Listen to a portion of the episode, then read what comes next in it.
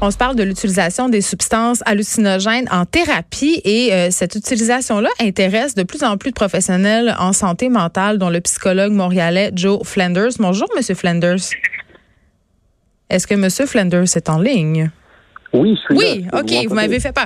Euh, oui, je vous entends très bien. Écoutez, euh, on se parle euh, de la du traitement de certaines pathologies mentales avec des substances hallucinogènes. On parle MDMA, champignons magiques, LSD. Et là, euh, c'est quand même un peu difficile à comprendre pour beaucoup de personnes qu'on utilise des drogues Ouais. pour soigner des troubles mentaux quand on n'arrête pas de parler que ces mêmes drogues-là peuvent les déclencher, les favoriser. Euh, on peut-tu faire un peu la lumière là-dessus? Là? Ouais. Mais premièrement, c'est très important de comprendre que il y a une euh, comment on comprend euh, ces drogues-là Mhm. et, et pas nécessairement euh, pas nécessairement la vérité. C'est sûr que les années 60 et 70, tout le monde a une association euh, similaire à ces, ces substances-là qui sont dangereuses, peuvent changer le cerveau, peuvent causer des maladies mentales sévères. C'est presque pas vrai du tout.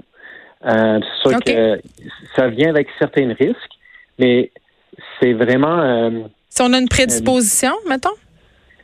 oui, c'est sûr que quand on utilise ces drogues-là pour un traitement, c'est sûr qu'on va faire des évaluations des, des clients ou des patients qui vont suivre ces traitements-là, mais la plupart du temps, il n'y a aucun problème. Euh, c'est juste que il faut que ça soit euh, donné dans un contexte sécuritaire avec un, un, un- un professionnel de la santé. Et- Oui, parce qu'on veut pas que les gens s'en aillent et disent Hey, moi, euh, pour m'aider avec ma, ma bipolarité, je vais m'automédicamenter avec des champignons magiques. C'est pas ça. Là. Exactement. Et ce qui est aussi important, c'est que ces drogues-là euh, créent pas de dépendance comparé à d'autres drogues euh, qui vont causer des problèmes. Alors, euh, c'est très commun. On, on voit des résultats très impressionnants pour le traitement de dépendance d'alcool euh, et de, de, de- de nicotine aussi avec euh, avec les, les champignons magiques.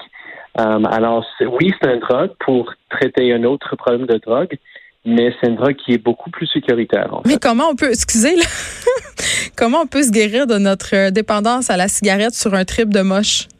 Ça a l'air le fun, en tout cas.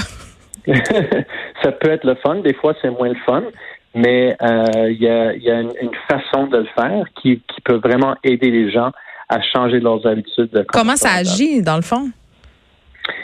Euh, ben écoute, ça fait, euh, c'est quand même nouveau. C'est un domaine de recherche qui est pas plus que 10-15 ans. euh, ça fait 15 ans qu'on le fait. Et c'est surtout à cause de cette, cette perception dans les médias, dans le public, qui sont dangereux et il faut jamais les essayer. euh, que, et, et c'est illégal même de les étudier. Alors, on commence à mieux comprendre. On sait, par exemple, qu'il il, il affecte le système de sérotonine. Et c'est un, neurotransmetteur dans le cerveau qui est impliqué dans la gestion de l'humeur. Mm. Et euh, ça peut causer un changement de perspective, un changement de d'expérience par rapport à euh, un comportement ou un, un, mémoire, par exemple. Puis ça dure dans le temps?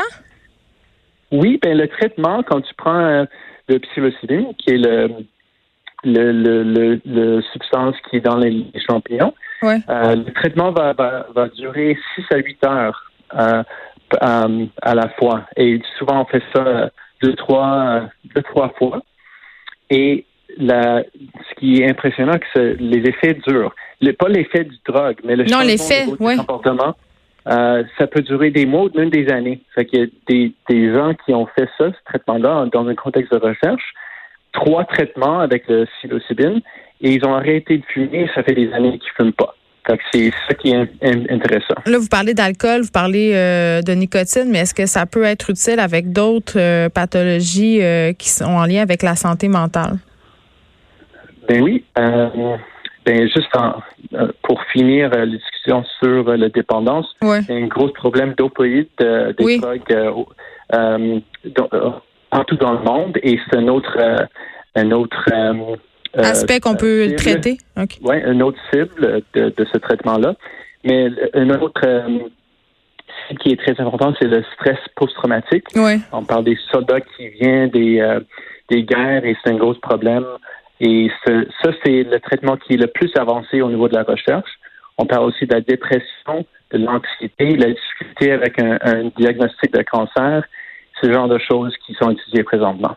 Il y avait une soixantaine de psychologues qui étaient réunis à Montréal en fin de semaine dans le but d'en apprendre davantage justement sur le traitement de certaines pathologies euh, par les mhm. drogues. Combien de temps avant que ces traitements-là soient accessibles à l'ensemble de la population? Parce que je crois que pour le moment, c'est pas le cas. Là.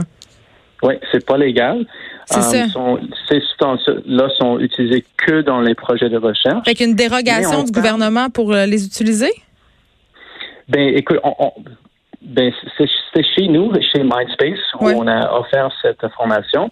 Et on ne prend pas les drogues pendant ces formations-là. C'est vraiment apprendre comment aider les clients, les patients qui prennent ces drogues-là dans leur vie personnelle et comment les aider à intégrer ce qu'ils ont vécu après ou les préparer avant.